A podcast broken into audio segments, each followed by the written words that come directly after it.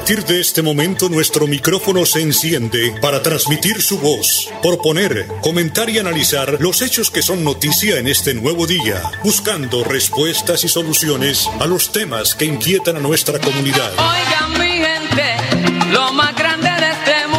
Hola mi gente, 11 años en Radio Melodía.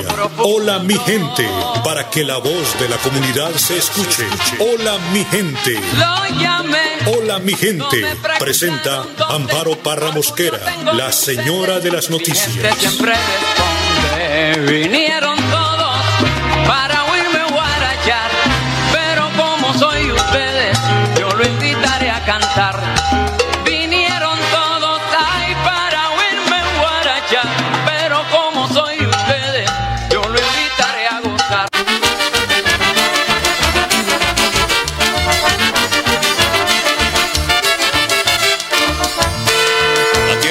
Mis amores, tierra donde yo nací, donde a una mujer bonita en tus valles conocí.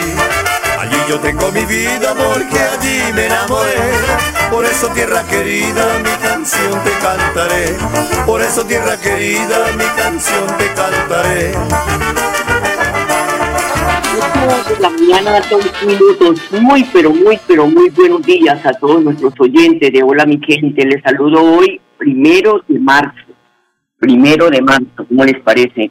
Arnulfo Fotero, como siempre, en la edición y musicalización de este su programa Hola mi gente. Dame tu mano, mi amigo, que quiero saludar. Desde hace un tiempo que busco la forma para hablarte. Inicio hoy el programa con una tristeza enorme en mi corazón por la muerte de mi amigo Jorge Oñate, a quien desde las páginas del periódico El Espectador, cuando era cronista, reportera de farándula, escribí muchas crónicas de su trayectoria musical en el mundo vallenato. La última vez que nos encontramos aquí en Bucaramanga fue en medio de lágrimas y abrazos. Testigo de ello es el colega Julio César Garbi Valderrama. Él fue el ruiseñor, el, el ruiseñor del César, que con su voz embriagó a un país que empezó a gustar esta música vernácula que se tomó al mundo. Paz en la tumba de mi amigo Jorge Oñate.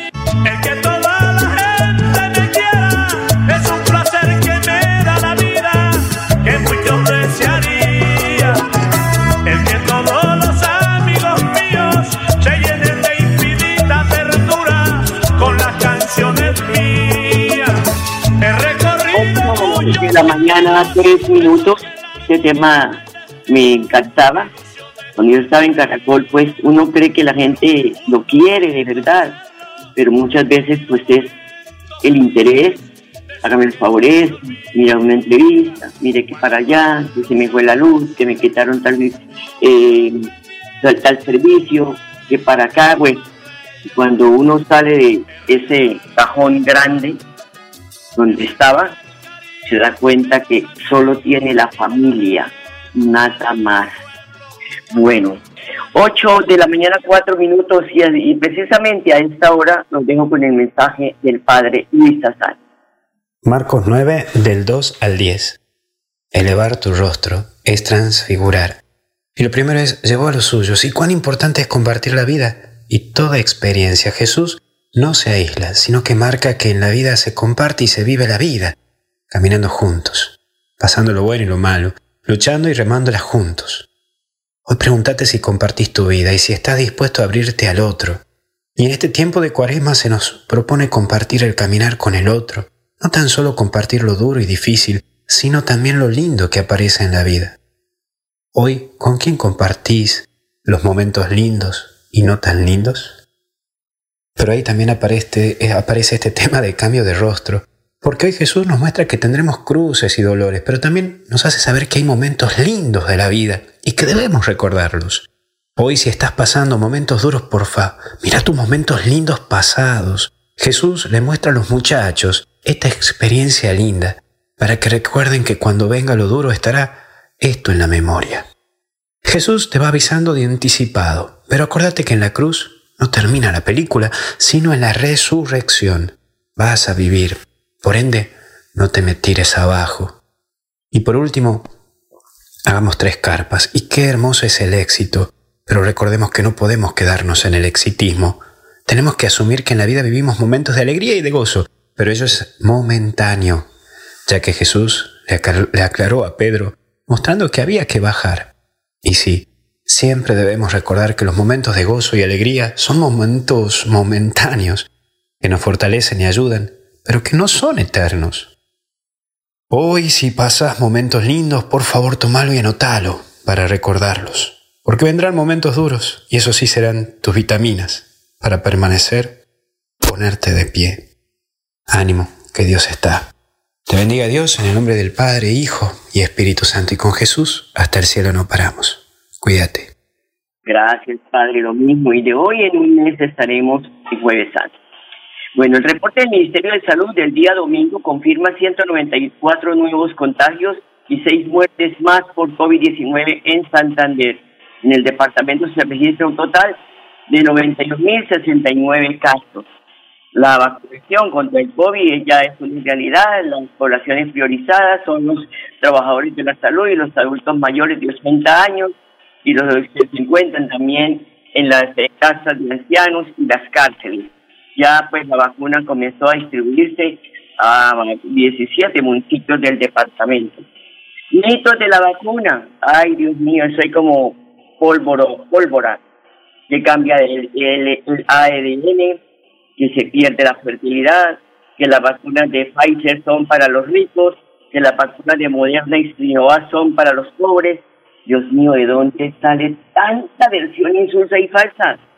Son varios tipos de vacunas para ganarle la batalla al COVID-19. La gobernación informa que el Distrito Especial de Barranca Bermeja, Málaga y Bel ya recibieron las vacunas de Sinovac y otros 17 municipios también comienzan hoy a recibirlas. 8 o 7 minutos. Hoy es el día de la cero discriminación, fecha que tiene como objetivo plantearle cara a la discriminación, sea cual sea. Todas las personas tienen talentos únicos que pueden ayudar y fortalecer las metas de sus países.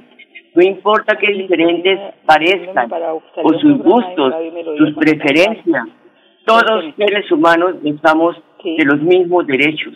Todos podemos controvertir sin, sin ofender, sin calumniar, sin decir mentiras.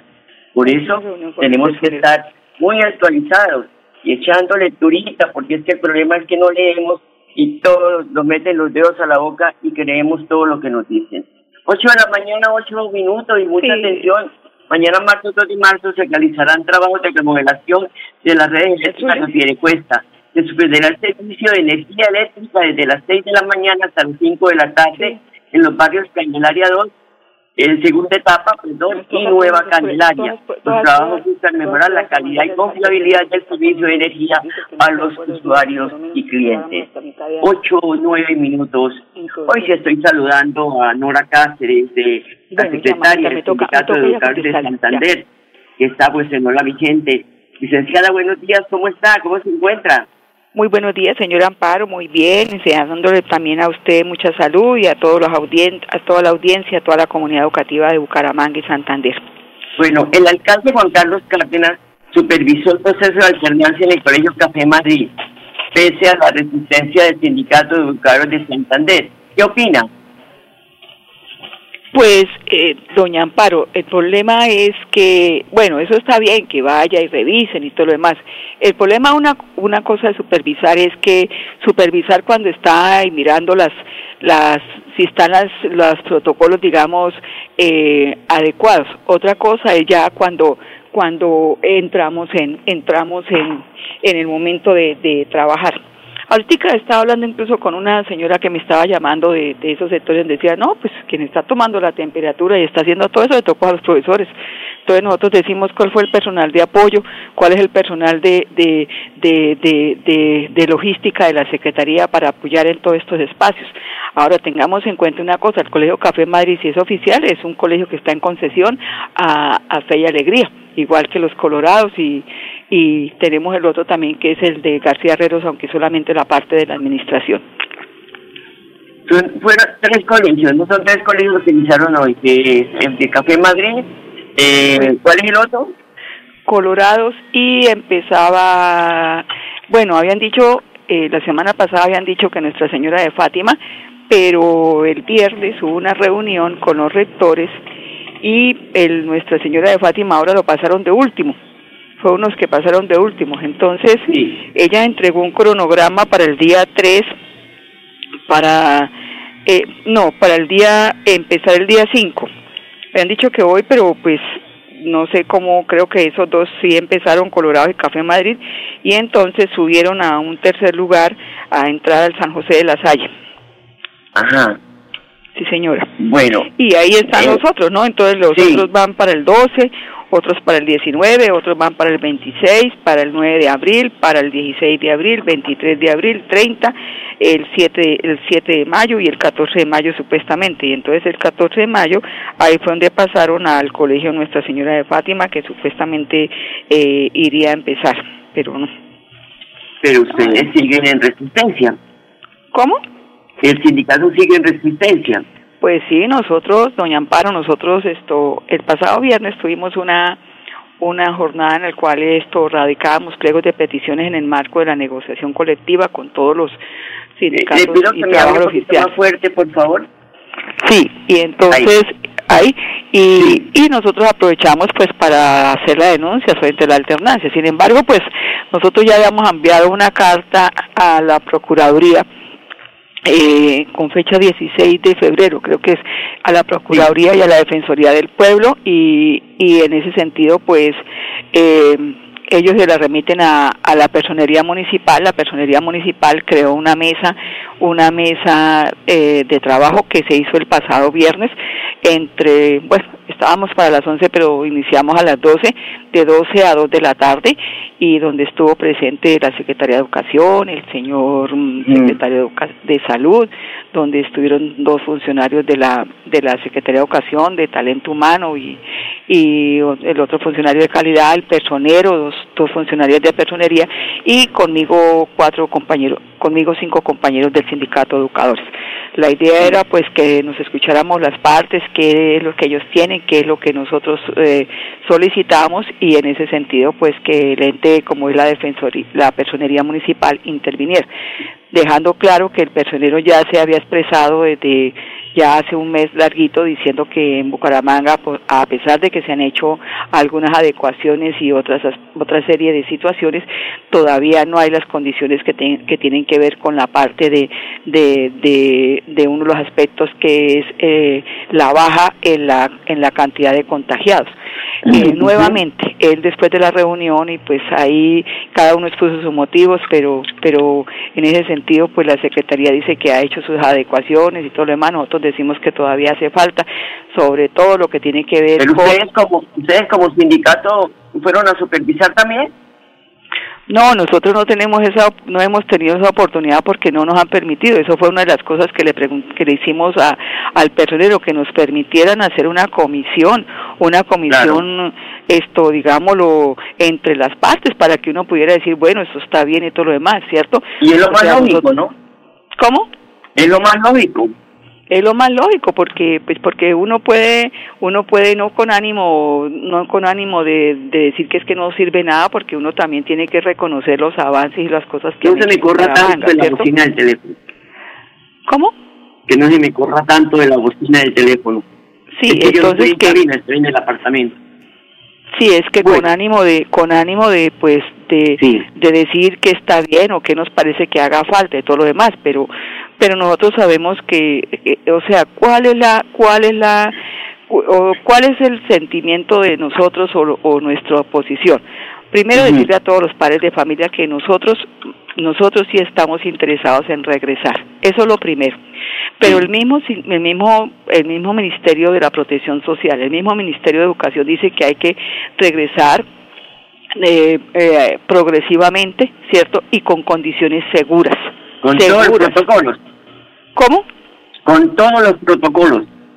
Sí, pero es que los protocolos, los protocolos se, se convirtieron para ellos fue en creen que el protocolo es solamente proporcionar un tapete, un gel, bueno, eso eh, y, y, y, un termómetro. Eso incluso ya lo están rebasando. La misma secretaria eh, lo reconoció la pasada reunión, dijo que pues que todo esto todo esto ha sido y es cierto, ha sido un experimentar y ya los epidemiólogos dicen que eso realmente no sirve, que aquí lo, lo seguro para evitar el contagio primero es esto, un, un, un, buen tapabocas, un buen tapabocas.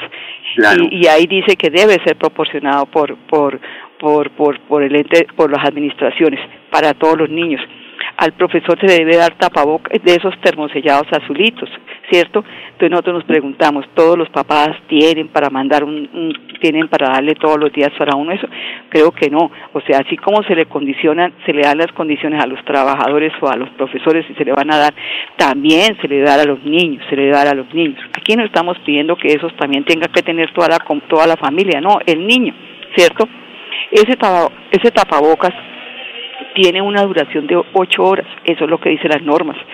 El profesor debe tener DS más un KN95 y debe tener careta, porque hoy lo que dicen los epidemiólogos es, es eh, la, la, la situación de que el virus se transmite son por las microesferas que salen cuando uno habla, las burbujitas que salen. Hay unas pequeñitas, unas grandes, unas que se, eh, digamos, se suspenden y suben y se quedan como en una especie de, de, de altura determinada pero otras que caen, algunas caen al suelo, otras se quedan, digamos, digamos, como si fueran las burbujitas, cuando hemos jugado con burbujas, unas suben, otras bajas, dependen, dependen también de, digamos, de su peso, su densidad. Entonces, ese es un elemento, ese es un elemento, ¿sí señora? ¿Y cuál, bueno, para que me diga el otro elemento voy a una pausa y regreso, ¿sí? Sí señora, claro que sí. Gracias. Nuestra pasión nos impulsa a velar por los sueños y un mejor vivir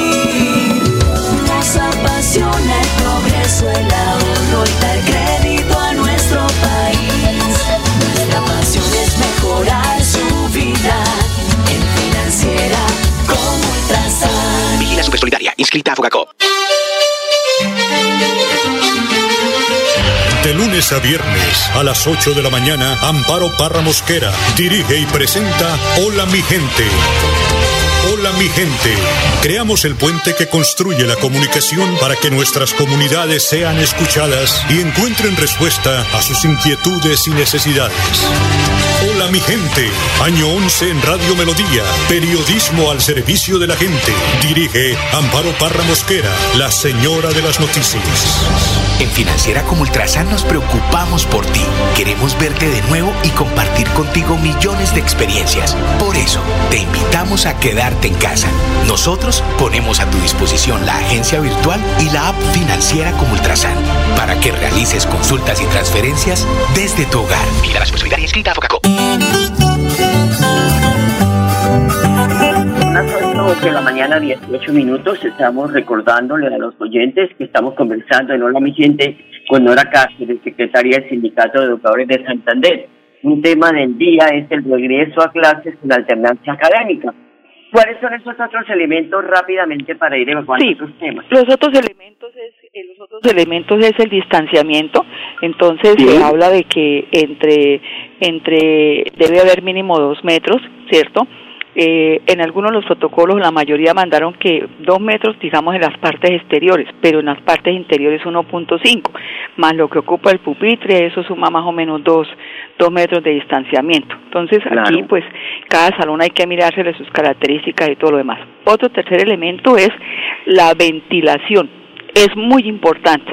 Entonces, padres de familia, ustedes que conocen cada uno su institución, revisen, acuérdense si hay ventilación. La ventilación es que hayan ventanas por donde entre el aire y además por donde salga, porque con esa, lo de las micropartículas que yo le decía, donde puede estar albergado el virus, si alguien llega a tenerlo, pues el aire lo que hace es que favorece, favorece, favorece eh, la, la eh, digamos la expansión de las partículas.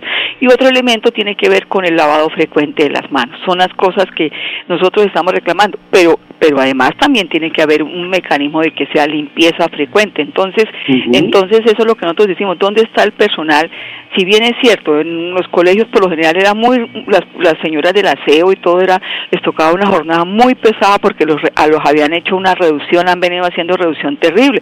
Hay dos señoras a veces ah, trabajando eh, todo un edificio en una sola mañana, eso es terrible. Entonces ellas además de ahora estar limpiando el piso como lo ha hecho Ibarre, tienen que estar limpiando pasamanos, puertas, chapas, ciertos escritorios por donde, por donde vaya poniendo la gente las manos y donde vaya Sí. eso porque pues ahí es donde el peligro del contagio cuando la gente se limpia las manos y todo lo demás. Entonces nosotros estamos diciendo eh, eso por un lado y por otro, doña Amparo, bueno, supongamos que listo, llegamos a la alternancia, in- ingresan los niños a estudiar. ¿Cierto? Entonces nosotros decimos, bueno, fue el profesor, fueron los niños que se fueron seleccionados y esos niños entonces ven la clase. Nosotros le preguntábamos, señora secretaria, ya hice unas adecuaciones para que por decir algo, yo entro a clase, que es lo que nos han mostrado por televisión, ¿cierto? Que entra un niño a clase, entran los profes, entra el profesor y además tienen todo un dispositivo electrónico donde tienen un Sí. video bin, tienen una pantalla y están haciendo una transmisión para que mientras tanto los niños también se conecten desde su casa con la profesora. Pero entonces vámonos a la otra situación. Del otro lado, los niños que están en la casa, todos tienen, tienen eh, internet, tienen equipos para conectarse, muy probablemente que no. Entonces Mira. nosotros decimos, llegamos Sí. a la casa como docentes, después de haber dado eso, y entonces nos asistieron 10 al salón, y entonces nos toca por la tarde o si en jornada contraria, ponernos a buscar los otros 30 o 40 que dónde están. Porque, porque la realidad Claro. es así de cruda, o sea, ellos o comen o hacen una recarga. Ellos Sí, no eso pueden muy- estar en el mismo momento que ustedes están en clase eh, de alternancia. ¿Cómo? Los estudiantes que no, re- no ingresan al colegio no están conectados a esta misma hora. No, no hay dispositivos para decir que nos conectamos y todo lo demás. O sea, eh, eso es lo que no, nos No. han garantizado y no nos dijeron. O sea, nos dijeron que Pero sí, que le- todos los colegios, Nora, todos los colegios están en las mismas condiciones. Hoy, por ejemplo, 23 colegios públicos de Bogotá regresan a clase. ¿Creen Sí. ustedes que la alcaldesa Claudia López también está improvisando y expone con esta decisión a los estudiantes y de cierta manera le lleva en la contraria a?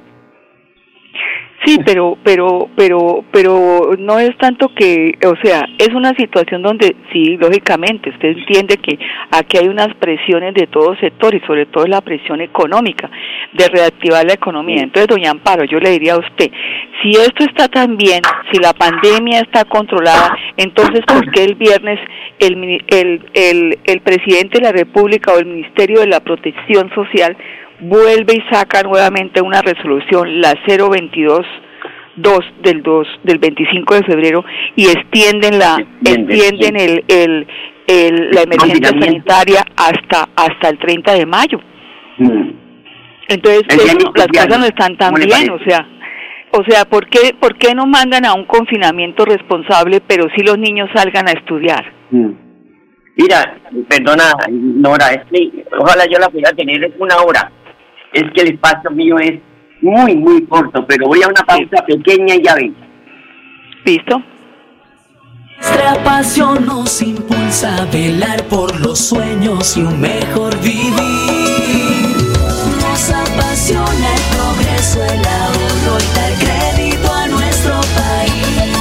Nuestra pasión es mejorar su vida en financiera como Ultrasan. Vigila Supersolidaria, inscrita a Fogacop. Mañana 24 minutos, 8.24.